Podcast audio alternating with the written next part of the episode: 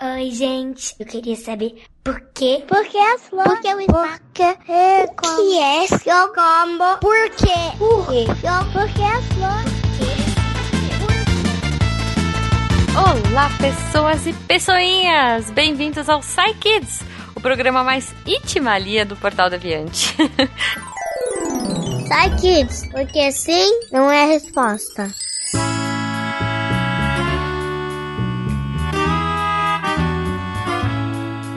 Eu sou a Jujuba e hoje a gente vai ouvir perguntas incríveis dessas crianças que, quem sabe, serão nossos futuros cientistas. Aqui no Kids você já sabe, você pergunta e os cientistas respondem. E a nossa primeira pergunta veio da Laís, de 5 anos. Vamos lá, Laís. Oi, eu sou a Laís Menias Pereira da Silva. Eu tenho 5 anos, moro em Macaé e, e eu tenho uma pergunta.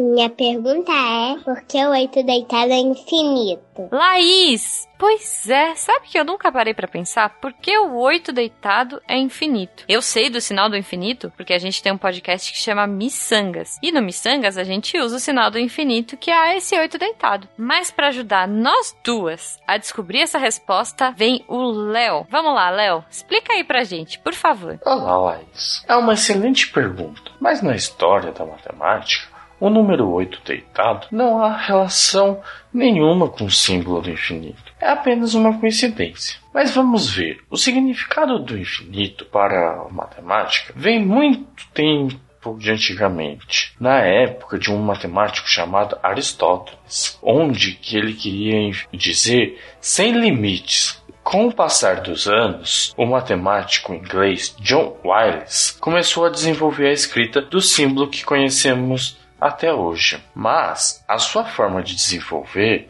foi a que ele sabia de alguns símbolos numéricos que representavam uma grande quantidade. Ao desenvolver, ele ficou bem definido e bastante sugestivo como um laço que sempre retorna para si mesmo. Aquela voltinha que faz o infinito 8 deitado, parece um laço. Esse laço significa que a gente está dando a volta e voltando para o mesmo lugar. Isso tendendo sempre ao infinito, que nunca vai ter fim, vai ficar sempre repetindo. Mas, atualmente, no século XVIII, que é um dos séculos passados, um grande matemático chamado Leonard Euler foi o grande divulgador dos símbolos que conhecemos até hoje. Que ele passou a escrever em todos os lugares esse símbolo. Desde então, a gente utiliza esse símbolo parecendo o oito deita deitadinho como o infinito. Laís, tomara que eu tenha conseguido responder a sua pergunta. Continue perguntando, pois o mundo da matemática é cheio de curiosidades. Beijo, Laís. Que legal! Olha só, o oito deitado então é um laço que fica dando a volta sem parar, infinitamente. Puxa vida, eu adorei essa resposta. E você, Laís? Falando em infinito, olha só,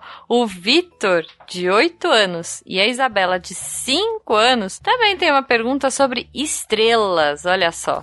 Oi, eu sou João Vitor e eu tenho 8 anos e eu queria saber por que as estrelas são quentes, mas são brancas. Eu me chamo Isabela, lá eu tenho 5 anos e eu quero saber por que é tão quente faz luz. Pois é, o Vitor e a Isabela querem saber por que as estrelas são quentes, mas são brancas. E por que que o sol faz luz? Caramba, quem veio ajudar a gente nessa é o Naelton. Vamos lá, Naelton. Olá, Victor. Olá, Isabela. Vamos à pergunta? Por que as estrelas são quentes? Mas são brancas. E por que o Sol faz luz? Interessante você relacionar a temperatura da estrela com a cor, porque é assim que os astrônomos determinam a cor das estrelas. As estrelas têm uma variação de cor que está ligada direto à temperatura.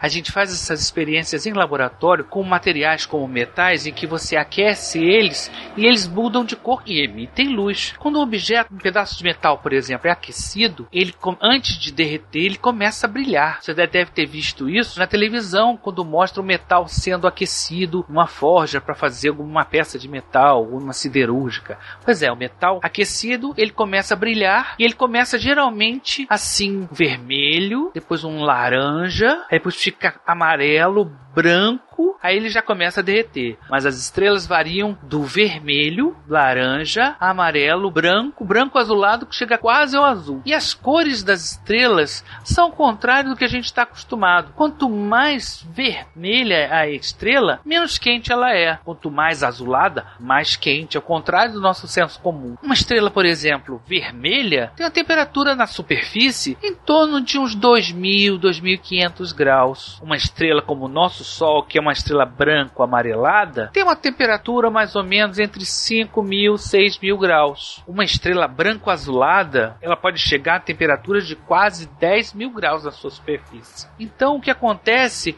é que as estrelas, elas quentes, elas são branco e pode variar do avermelhado até o azulado, do menos quente né, para o mais quente. E a, o aquecimento da estrela, na verdade, a estrela não é feita de metal, não é uma rocha, não é sólida, mas são gases eh, eh, submetidos a uma temperatura tão grande que se transformam no que a gente chama em plasma, parecido que tem dentro de uma lâmpada fluorescente, né? E essa energia, esse calor, faz com que ela emita luz. Os elétrons que estão lá dentro de, da, de, daqueles átomos pulam para fora e, e, e voltam para os átomos e emitem luz nesse processo, por causa da grande temperatura.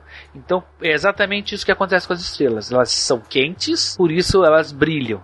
E as estrelas brancas são mais quentes do que as estrelas vermelhas e podem chegar até ser branco-azuladas, que são ainda mais quentes. As estrelas são quentes porque lá no interior dela, do bem no miolo das estrelas, esse gás, geralmente hidrogênio, é tão esmagado, tão pressionado, que eles se fundem formando o hélio, que é um gás com mais prótons no seu núcleo. E isso produz energia. Essa energia produzida se, se, dá, se propaga através da forma de calor. Então é, é essa pressão do gás, o gás virando, fazendo uma fusão nuclear do hidrogênio para o hélio, é que faz a estrela ser quente. E aí vai ter essa, esse calor que lá no miolo é milhões de graus, vai chegar até a superfície. Gente, caramba, eu tô chocada como é quente, olha só. E que bacana a gente saber que dependendo da cor é uma temperatura diferente, né? Eu espero que o Vitor e a Isabela tenham curtido a resposta. E pra gente fechar o Psykids de hoje, a última pergunta é do Arthur, que fez a pergunta diretamente pro tio Fencas. Vamos lá, Arthur. Oi, tio Fencas. Aqui é o Arthur. Eu tenho 8 anos e moro em São Paulo. Minha pergunta é: quando souberá uma gigante vermelha engolir a Terra, se a humanidade não tiver ido para Marte, para onde podemos ir? Arthur, caramba, que pergunta! Quando o Sol virar uma gigante vermelha e engolir a Terra, se a humanidade não tiver ido para Marte, para onde a gente pode ir? Bom, Fencas, não vou nem. Responde aí. Arthur, Mas que furada que você me colocou, rapaz. Eu não sou astrônomo nem astrofísico, então é bem difícil para que eu te responda isso. Mas já que você perguntou para mim, inclusive com um tio Fencas, vamos lá, vou tentar te responder da melhor forma possível. Bom, pergunta é: quando o Sol virar uma gigante vermelha e engolir a Terra, se a humanidade não tiver ido para Marte, para onde podemos ir? Cara, primeiro calma. Calma que pro Sol virar uma gigante vermelha vai demorar muito, muito tempo ainda, cara. A gente estima que em 5 bilhões de anos isso vai acontecer. Vai demorar muito. A gente, assim, não é uma preocupação. Pode ficar tranquilo que a gente não vai ver isso acontecendo. Mas, de qualquer forma, pode ser que a gente tenha outros percalços e é sempre bom ter planos de emergência, né? Se acontecer alguma coisa com a Terra, para onde que a humanidade pode ir? Na sua própria pergunta, você já dá a resposta mais óbvia e mais recorrente, para Marte. Na verdade, não sei se você sabe, mas ainda agora na década de 2020 que a gente começou agora, no final da década já tem gente falando que é possível que já tenham humanos lá em Marte. Talvez daqui a uns 15, 20 anos a gente já possa ter uma colônia em Marte. Olha que legal! A humanidade vai colonizar um outro planeta. A gente tá sendo otimista aqui, mas pode ser que quando você estiver ficando adulto, você tá com 8 anos hoje, quando você estiver lá com uns 30 anos, talvez você possa ser um colono marciano, por que não? Mas vamos ver outras opções. Se não tiver ido nem para Marte e a gente não tiver Terra, o que, que a gente pode fazer? Cara, as opções mais óbvias, a primeira também quase tão óbvia quanto Marte, é a Lua. Só que a Lua tem problema. Além do tamanho, tem outros problemas, é, é, principalmente com relação à radiação. É difícil a gente ficar lá e, e não sofrer influência da radiação cósmica do Sol. Enfim, o Sol pode nos dar problemas. Aqui na Terra, o Sol nos dá vida. Lá, ele daria vida, mas também podia trazer problemas. Então a gente teria que cavar, fazer bases dentro da Lua, sabe? Dentro, fazer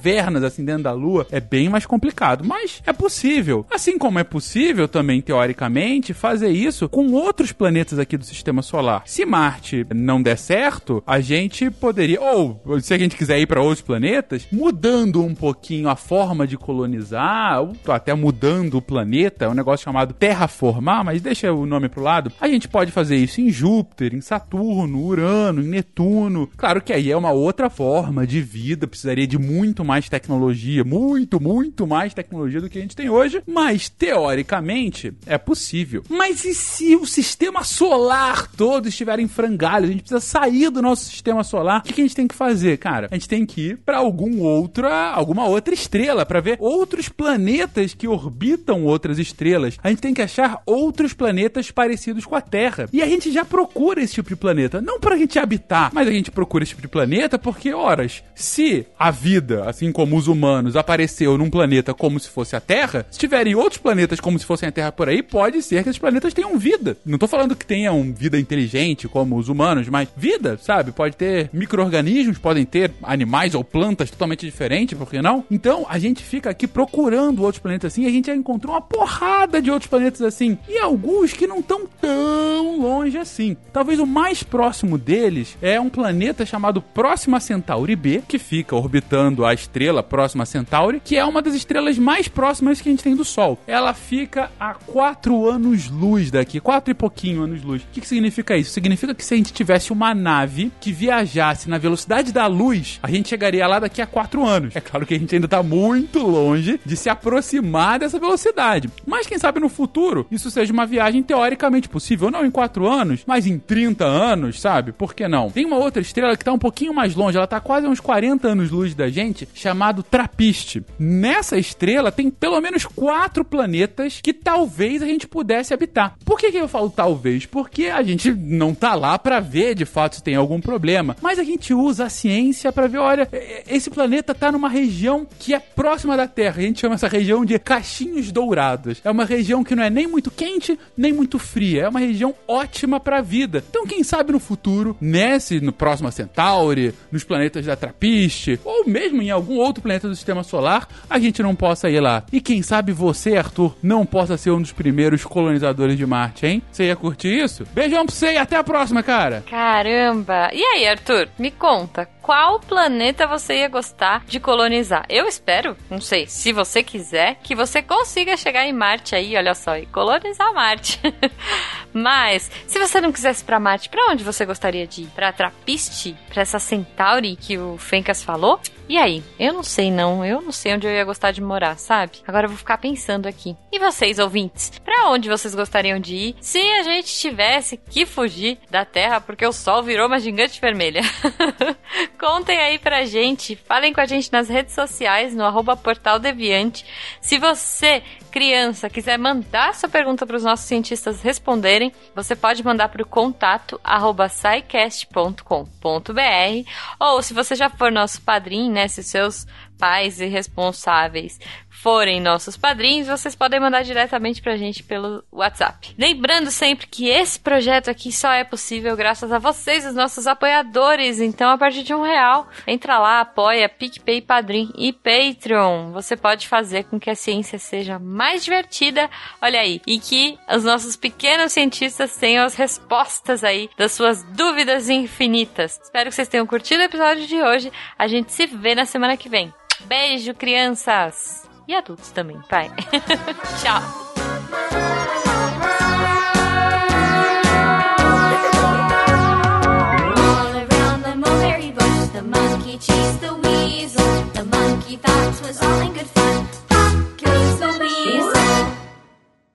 Esse podcast foi editado por Nativa Multimídia.